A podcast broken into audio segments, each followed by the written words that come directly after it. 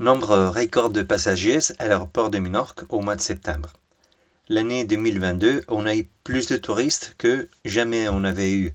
Au mois de septembre, il y a eu près de un demi-million de passagers qui sont venus ou ils ont passé par l'aéroport. Si on compare au septembre de 2021, c'était un 43,8% en plus.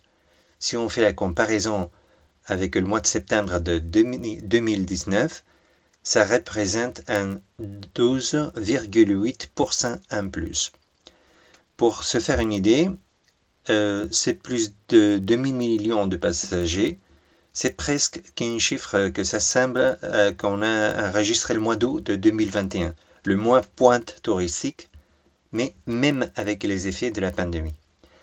Les passagers nationaux sont ceux-là qui ont représenté l'augmentation plus haute.